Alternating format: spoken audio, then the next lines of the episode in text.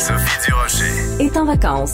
À l'animation, Yasmine Abdel-Fadel. TVA a donc annoncé cette semaine que Guylaine Tremblay va tenir le rôle titre de la série Anna et Renaud qui est inspirée du roman de Francine Ruel. C'est d'ailleurs inspiré de la situation du fils de Madame Ruel qui a vécu en situation d'itinérance. Et on a avec nous euh, Madame Francine Ruel. Bonjour Madame Ruel. Bonjour, comment allez-vous? Ça va bien. Donc, quelle belle nouvelle de savoir que Guylaine Tremblay va pouvoir tenir le rôle titre. Oui, nous, ça fait longtemps qu'on le sait, par exemple. Ben oui. on pouvait pas en parler. Non, non, c'est vraiment une... Bon, on pouvait pas tomber euh, mieux que ça, que se retrouver avec euh, une actrice de, grand... de grande sensibilité, de grand talent.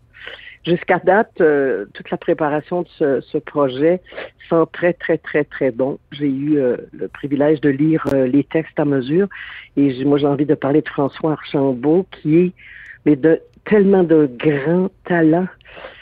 il a travaillé beaucoup au théâtre, oui. beaucoup, et ça paraît dans son écriture euh, télévisuel, il va chercher toute la sensibilité, mais, mais, la façon dramatique aussi de raconter cette histoire qui est pas simple au départ dans le roman, parce qu'on fait des allers-retours euh, dans le passé, dans le présent. Voilà. Ben, c'est un dramaturge qui est important dans notre paysage culturel oui. québécois oui, oui, et euh, je pense qu'il va avoir la sensibilité et le doigté pour euh, transposer tous les éléments émotifs de votre roman à, à la télévision. Mais ça vous fait quoi, vous, puisque c'est une question qui dépasse la fiction. C'est une histoire qui est intime, qui est personnelle. De quelle manière vous le voyez, euh, votre histoire, l'histoire de votre fils transposée de la fiction à la télé? Ben, D'abord, si ça ne m'avait pas plu, j'aurais pas écrit le roman. Et j'ai dit bien roman parce que j'ai pas écrit euh, euh, du tout un récit. J'en ai fait un roman, un personnage d'une femme qui. Oui, c'est important de rappeler que c'est pas une biographie. Oui. Non, ce n'est pas une biographie. Ça, c'est clair.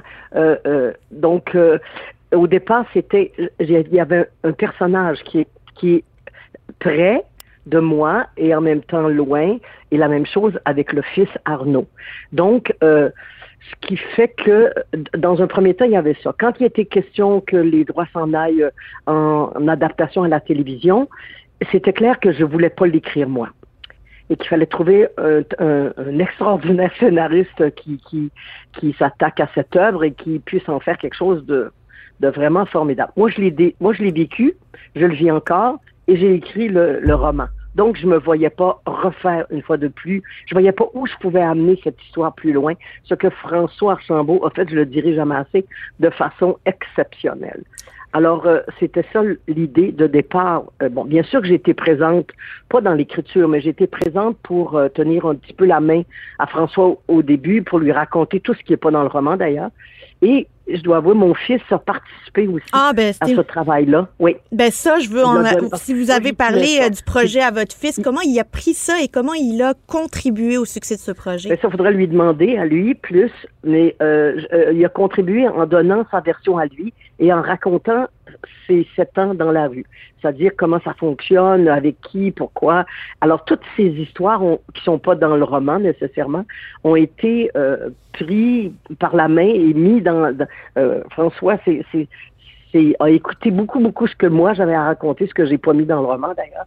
Il y a toute la partie d'un procès, d'un accident que j'ai effleuré dans le roman, mais que, qui était important qu'à l'écran on puisse, on puisse le développer. Et mon fils a fait la même chose en parlant de sa version à lui. Alors, on a les deux voix. On a, c'est pas pour rien que ça s'appelle Anna et Arnaud.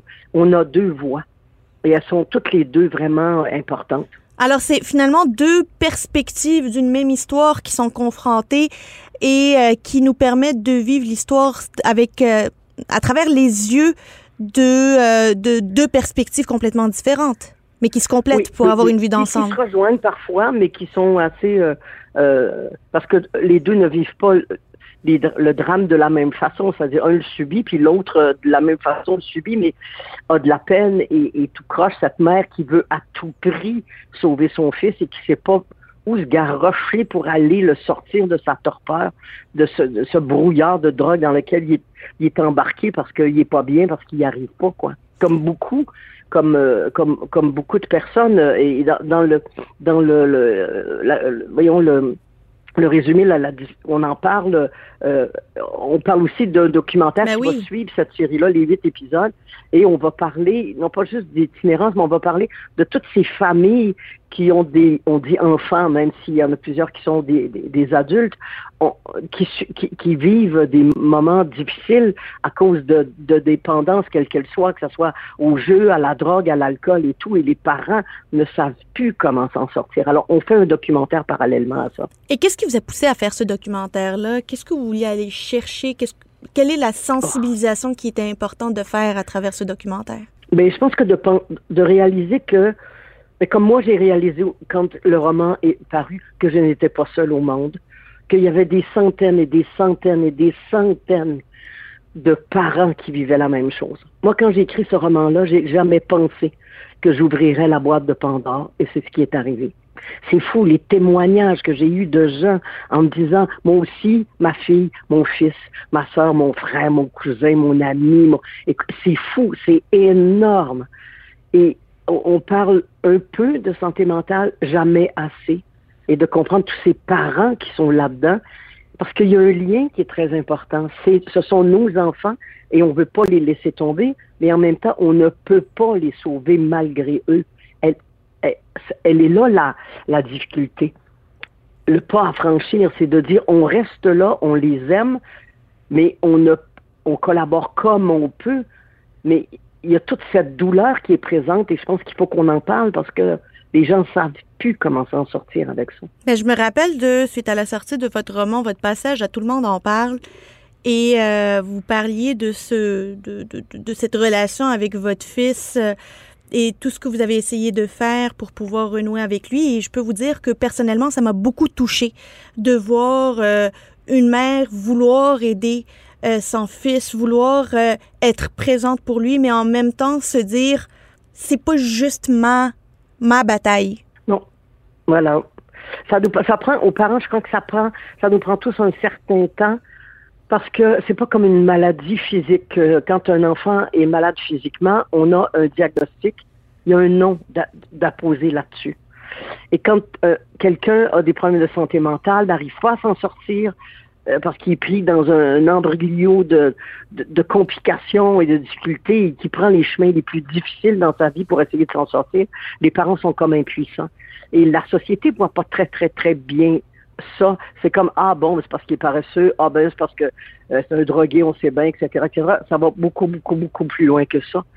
Et la difficulté des parents, elle est là aussi, de se dire, euh, qu'est-ce qu'on peut faire pour aider sans nuire et sans nous-mêmes se perdre parce qu'ils euh, nous entraînent avec eux. C'est il est là le problème. Là. Ils nous entraînent avec eux et c'est quoi les moyens pour essayer de garder la tête hors de l'eau, de savoir qu'on a un enfant qui s'en sortira peut-être jamais, mais qui va avancer D'accepter cette fatalité, c'est quelque chose qui doit être absolument incroyable pour qu'un parent puisse faire ça, puisse en venir à accepter que c'est peut-être tout le monde n'est peut-être pas sauvable. Ben oui, ça, ça prend des années, je crois, à comprendre ça, et ça prend de l'aide, et ça prend des psys, ça prend des groupes de parole qui aident. Moi, j'en ai rencontré. Moi, j'étais en thérapie pendant trois ans au moins pour essayer de, me sortir la tête de l'eau, d'essayer de comprendre qu'est-ce que je faisais de mal. Parce qu'en aimant trop, parfois, on fait des choses qui sont pas justes. Et c'est pas ça qu'il faut faire. C'est pas comme ça qu'on va les aider. C'est pas comme ça qu'on va les sortir de là.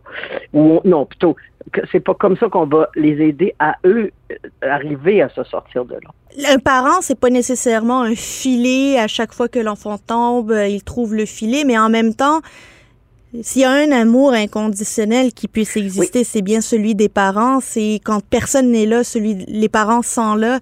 Ça c'est euh, dans la norme. Alors c'est difficile de lutter contre une nature, Madame Ruel? Oui, c'est très très difficile. C'est ce qui prend lâcher prise, c'est ce qui prend moi encore me prend encore du temps de pas donner de conseils, de pas essayer de le faire à, à sa place, de pas etc etc. Ça prend énormément de temps. D'où la première phrase du roman, je crois qui c'est Anna qui va chez le psy et qui dit euh, euh, j'ai besoin de faire le deuil d'un enfant vivant et je sais pas comment faire ça. Alors chez les parents c'est ça, c'est de faire le deuil de cet enfant là qu'on n'aura jamais, qui sera. Mais je pense à, je pense à tous les parents qui ont des enfants en difficulté physique, qui ont des gros gros. Je pense aux enfants, qui, aux parents qui ont des enfants autistes. Ils ont le même la même complexité à vivre, c'est-à-dire euh, ce deuil-là de devoir vivre, faire le deuil d'une n'auront jamais. Des joies qu'ils connaîtront jamais, des enfants qui seront peut-être jamais parents à leur tour, qui auront jamais leur balle de graduation, qui feront jamais ce genre de, de, de choses qu'on s'attend normalement à trouver dans la vie. Madame Ruel, c'est euh, euh, quotidien. On va écouter Anna et Arnaud avec euh, on a très hâte. Et, Arnaud? Oui, c'est Arnaud, c'est ça. C'est ça. Anna et Arnaud, on va l'écouter à l'automne prochain à TVA. Et j'ai bien hâte de voir le documentaire que vous avez porté, qui est en parallèle avec cette série. Francine Ruel, merci beaucoup.